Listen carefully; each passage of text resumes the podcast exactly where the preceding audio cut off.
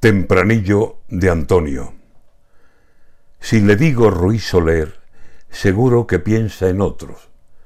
A él le bastaba su nombre para que aquel terremoto de su baile y de su arte se le convirtiera en propio.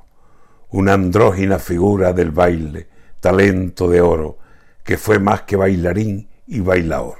Lo fue todo en el arte de la danza. Con el flamenco de fondo, su figura fue esperanto por el que hablaron a coro las músicas de su tierra y el movimiento asombroso.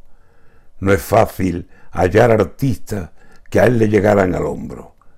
Ahora tendría cien años aquel prodigio, aquel monstruo que se hizo el amo del mundo con solo decir Antonio.